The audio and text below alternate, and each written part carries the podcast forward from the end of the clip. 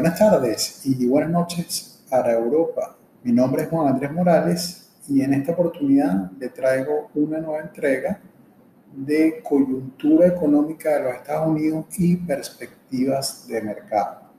¿Sí? Como eh, les he comentado en diferentes ocasiones, eh, este tipo de podcast lo traigo de manera quincenal y en el cual pues le comparto eh, la situación eh, por la cual pasa o atraviesa la economía de los Estados Unidos y también las perspectivas de mercado, es decir, cómo podrían comportarse los mercados en los próximos días, eh, en las próximas semanas y cómo lo están haciendo ahora. Recuerden que este tipo de opiniones mm, no solamente se construyen con base en mi eh, conocimiento o lo que veo diariamente, sino también lo que escucho, lo que leo.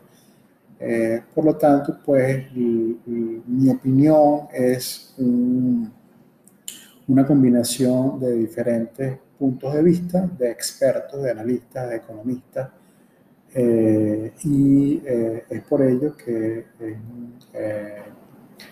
refleja lo que eh, observa lo que opina el consenso mm, más respetado en este ámbito, porque pues, mis fuentes son de fuentes muy, muy confiables.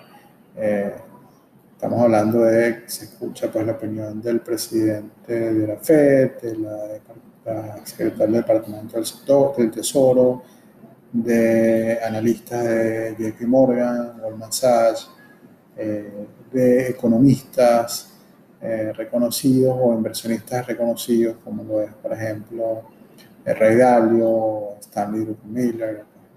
Eh, de esa manera, pues yo transfiero a ustedes una combinación, como les dije, de este tipo de opiniones ponderadas, obviamente, dándole más peso a quien considero que se acerca más a lo que en realidad está pasando, pero en realidad hay mucha diferencia la que hay entre eh, uno y otro. Por lo general hay consenso en las opiniones eh, y yo pues le pongo como, digamos, la guinda del pastel con mi punto de vista muy particular que tampoco pues se difiere a lo que estos señores expertos, analistas comentan, ¿no?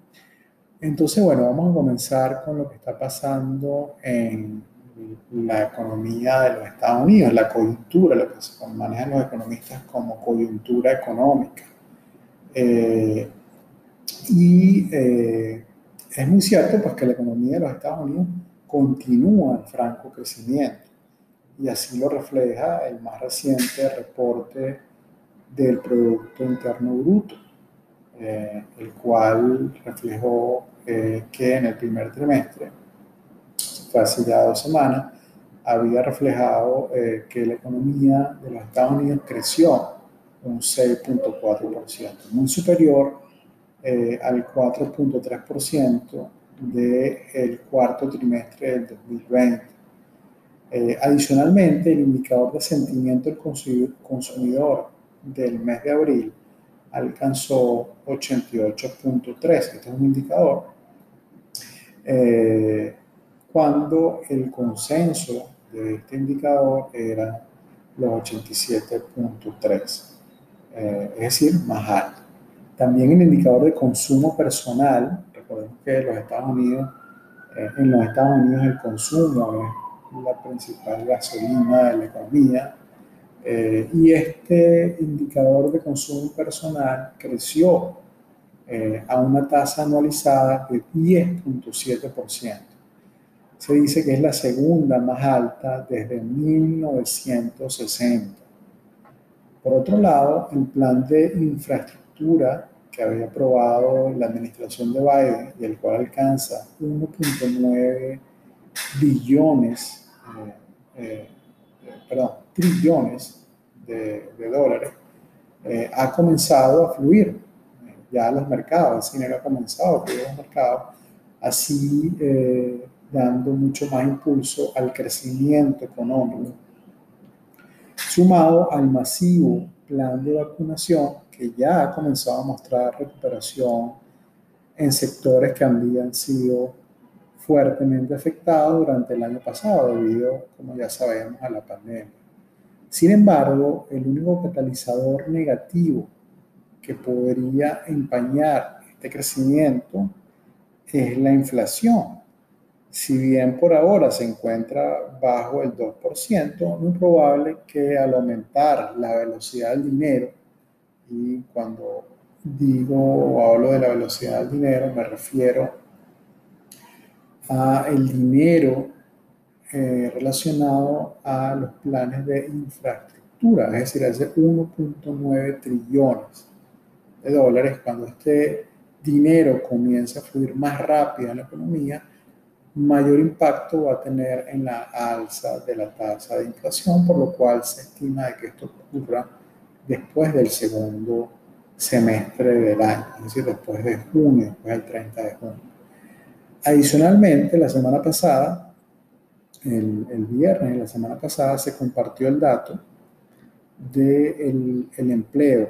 Se lo había comentado precisamente en el podcast de Closing Bell del viernes pasado y esto en realidad fue un, miss, como dicen los gringos, o, un, un, pelón, como decimos nosotros, de estimación, porque se había esperado un millón de empleos para el mes de abril, pero solamente se alcanzaron los 266 mil empleos. En realidad hay una diferencia bastante grande desde el punto de vista un fuerte error de estimación que eh, pues da a entender que en realidad la economía de los Estados Unidos no está tan fuerte como se esperaba. De hecho, hasta el mismo eh, Producto Interno Bruto, que si bien creció 6.4, fue mucho menor a lo que se esperaba, porque se esperaba hasta un 9%, que era muy alto, pero se esperaba un 9% de crecimiento y creció solo 6.4%. Entonces lo mismo pasó con, con los empleos, se esperaba un millón de empleos y solo alcanzaron a contratar 266 mil personas para nuevos empleos. Y esto pues da a entender que si bien la economía se está recuperando, pero no tan fuerte como se esperaba, eh, pero sí, sí es cierto que, que está en recuperación.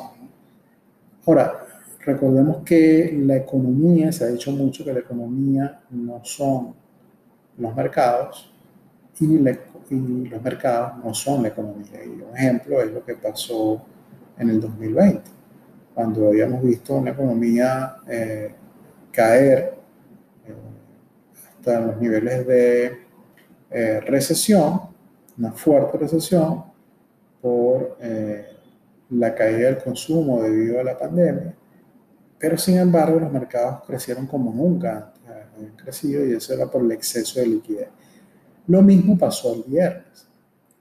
El viernes, los mercados asumir que la economía no estaba creciendo tan rápido, eh, los mercados tuvieron un rally, asumiendo que eh, se iban a continuar con las políticas monetarias expansivas, con mayor dinero, con bajas tasas de interés, y eso, por lo tanto, estimula el incremento del precio de las acciones.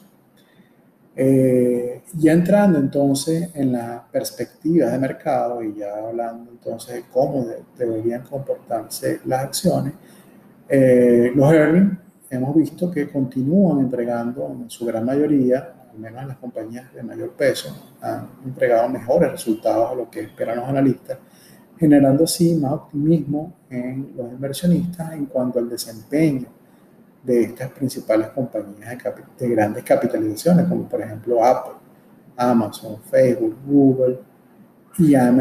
Estas compañías han reportado excelentes cifras y mejor aún, mejores estimados para el segundo trimestre y el final del año 2022.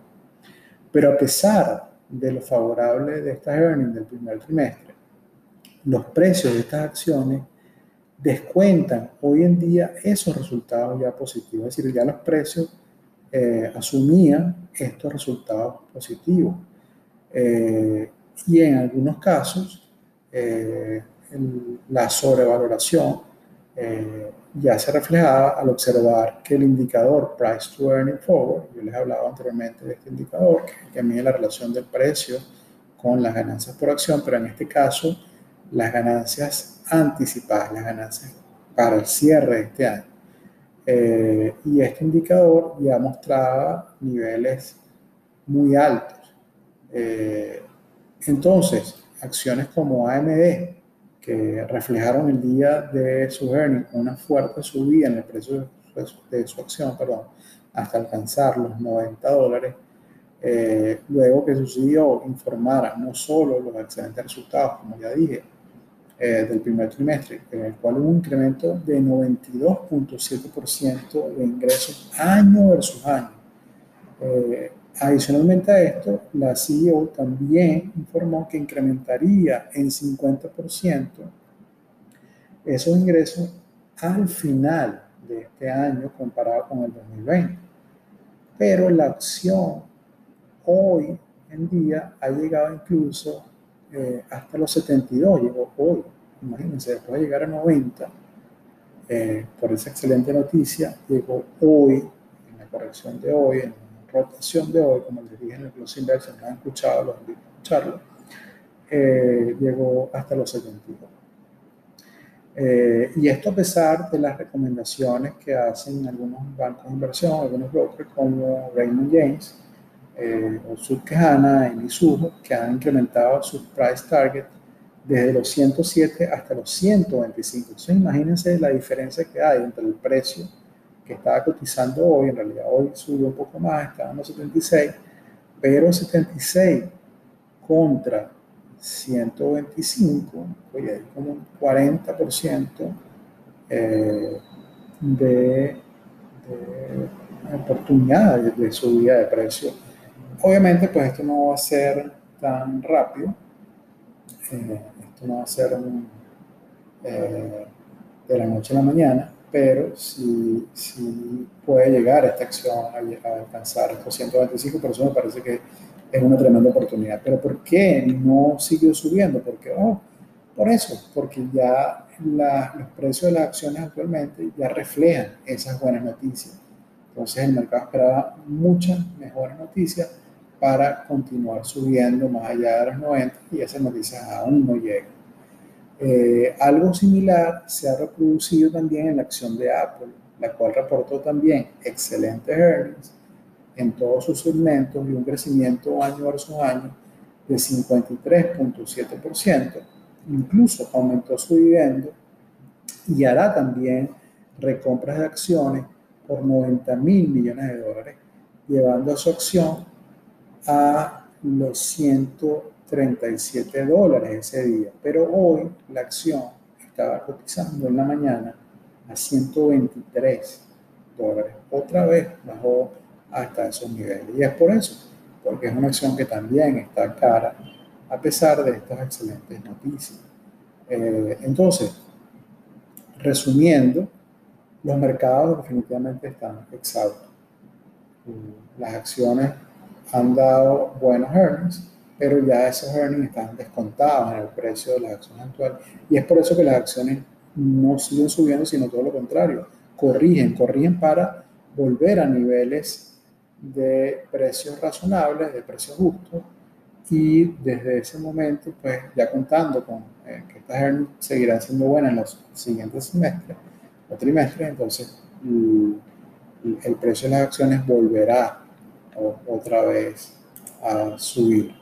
Eh, y eh, de esta manera, eh, pues llegamos a la conclusión de que hay que ser muy cautos actualmente en los mercados. hemos visto desde febrero, cuando los mercados alcanzaron los niveles más altos, desde ese entonces hemos visto correcciones y hemos visto un movimiento lateral de la gran mayoría de las acciones y de los índices. Eh, y es por ello que hay que ser muy cautos y si es de invertir, hay que invertir en acciones muy baratas desde el punto de vista técnico y desde el punto de vista fundamental. Sobre todo desde el punto de vista fundamental, que no reflejen eh, sobrevaloración, que los price to earning, el, price o precios de flujo de caja, que el endeudamiento sea bajo, eh, que el precio de caja sea también bajo. Eh, es decir, que muestren fuertes fundamentos eh, y desde el punto de vista técnico también que sean oportunidades de entrada, es decir, que estén sobrevendidas.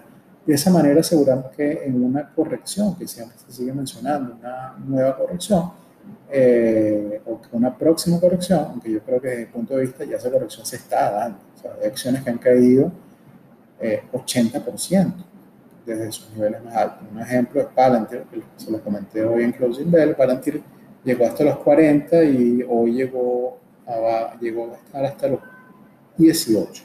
Si bien hoy subió 10%, 15% de esos 18, eh, es una acción que ha sido muy, muy golpeada y así como esa, muchas otras, eh, sobre todo las de pequeña capitalización, eh, han caído 80%.